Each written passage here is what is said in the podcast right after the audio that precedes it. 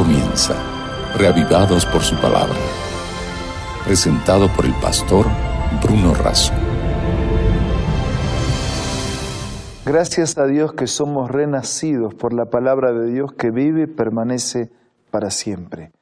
Gracias a Dios que podemos reencontrarnos cada mañana, cada día, para ser alimentados y fortalecidos por el mensaje de la palabra del Señor. En este espíritu, en esta actitud, en esta necesidad, vamos a pedir la bendición de Dios. Señor, bendícenos ahora al meditar en tu palabra, que ella llegue viva a nuestra vida. Te lo pedimos y agradecemos en el nombre de Jesús. Amén. Los dos libros de crónicas, tanto el primer capítulo como el segundo, retoman la historia que ya los dos libros de Samuel y de Reyes nos habían contado. El relato de los acontecimientos y de los hechos como crónicas periodísticas, con detalles, con datos, con números, con nombres, nos van recordando distintos momentos de la historia del pueblo de Israel. Pero más allá de los números, de los nombres, de los datos, de los lugares, hay lecciones espirituales detrás de estas crónicas relatadas en la Escritura. Por ejemplo, en el capítulo 26 del primer libro de crónicas se nos habla de porteros y funcionarios. Dice el versículo primero, también fueron distribuidos los porteros así, entonces habla de la distribución de los porteros y de los 24 turnos de los que en la puerta cuidarían de aquel lugar especial de Dios y de los hijos de Dios. Porteros. Parece una función insignificante, pero está registrada en la Biblia y está registrada porque todas las funciones, aun las más pequeñas, son dignas delante de Dios. Y todas requieren de, acompáñenme en la lectura. Después de dar los nombres, los turnos, dice el versículo 7, los hijos de Semaías, Orni, Rafael, Obed, El Zabad y sus hermanos, hombres esforzados. El trabajo de un portero es un trabajo que requiere esfuerzo.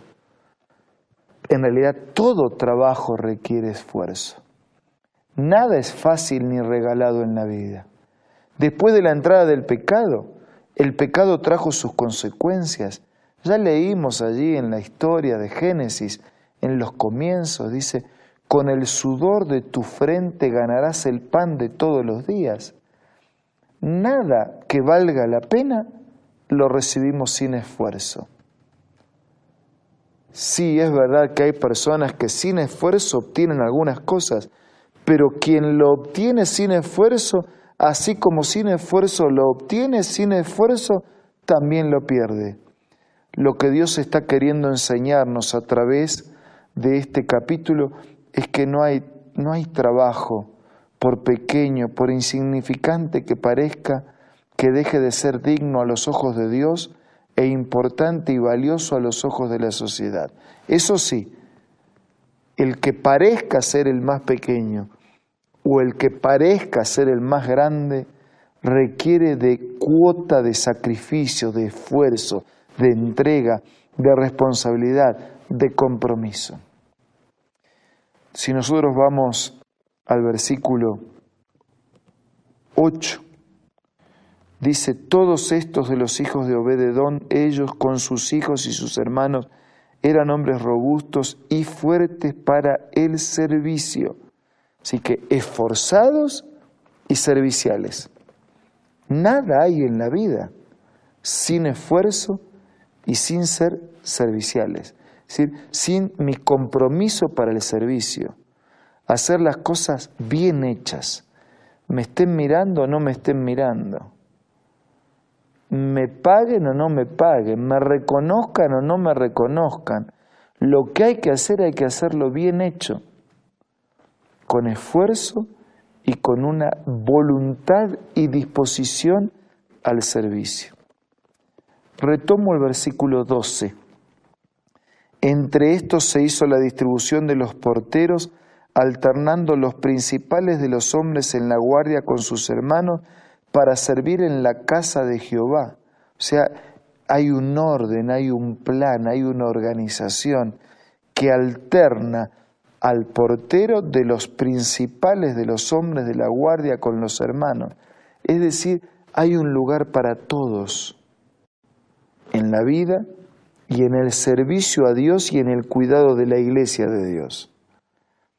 No hay trabajo que, que sea insignificante a la vista del cielo. Cuando usted va a los evangelios, Jesús lo diría de otra manera, y al portero mandó que velase. Hay un trabajo hasta para el portero que es digno a los ojos de Dios. Cuando usted va al mandamiento, a los mandamientos y especialmente al, al, cuarto mandamiento que habla de no trabajar, de dedicar un día a Dios, puntualmente el mandamiento dice el sábado, el mismo mandamiento que ordena, que indica no trabajar, que indica descansar y dedicar un día especialmente para Dios, para la familia, para el culto, para la adoración, para el servicio, es el mismo mandamiento que dice seis días trabajarás. O sea, el mismo mandamiento que me lleva a adorar y respetar a Dios, me lleva a trabajar con responsabilidad, con eficiencia, con esfuerzo y con una vocación de servicio. Sí, yo sé lo que usted está pensando. Usted está pensando lo mismo que Santiago pensó cuando escribió y dijo que, que no son justas las retribuciones que hacen en relación a nuestro trabajo. Sí, sí, tal vez usted está pensando en las profecías de la Biblia y usted es conocedor de ellas, o sin conocer las profecías de la Biblia, usted es testigo de una sociedad que es injusta en cuanto a la recompensa y a la adecuada relación con el esfuerzo y el trabajo, los reconocimientos y las retribuciones. Es verdad, infelizmente vivimos en una sociedad injusta en la retribución y en la relación de esfuerzo, trabajo y recompensa.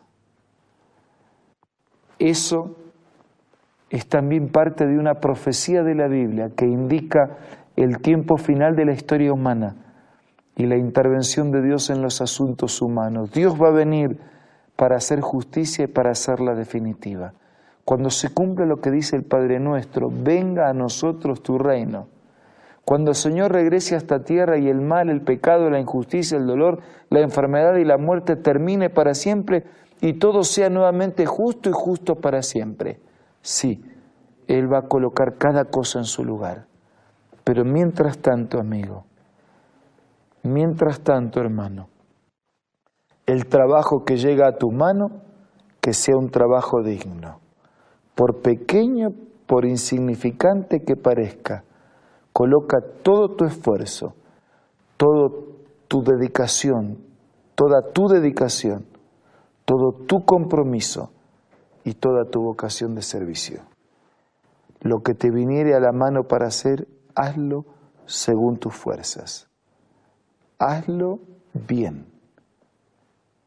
bien hecho, como Dios espera que hagamos toda cosa que llega a nuestras manos para hacer.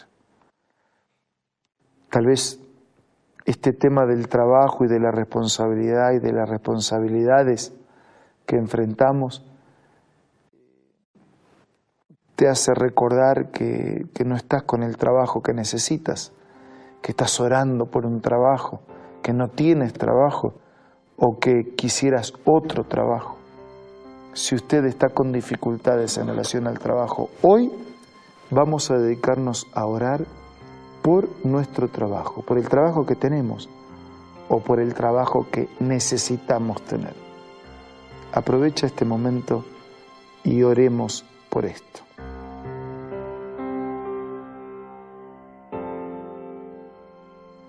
Señor, invocamos juntos tu nombre para pedirte que le des a cada uno de nuestros amigos que nos acompañan el trabajo que necesita para mantener su vida y su familia, pero que también nos des a todos la capacidad para actuar con responsabilidad, con fidelidad, con esfuerzo y con vocación de servicio en todo trabajo que emprendamos.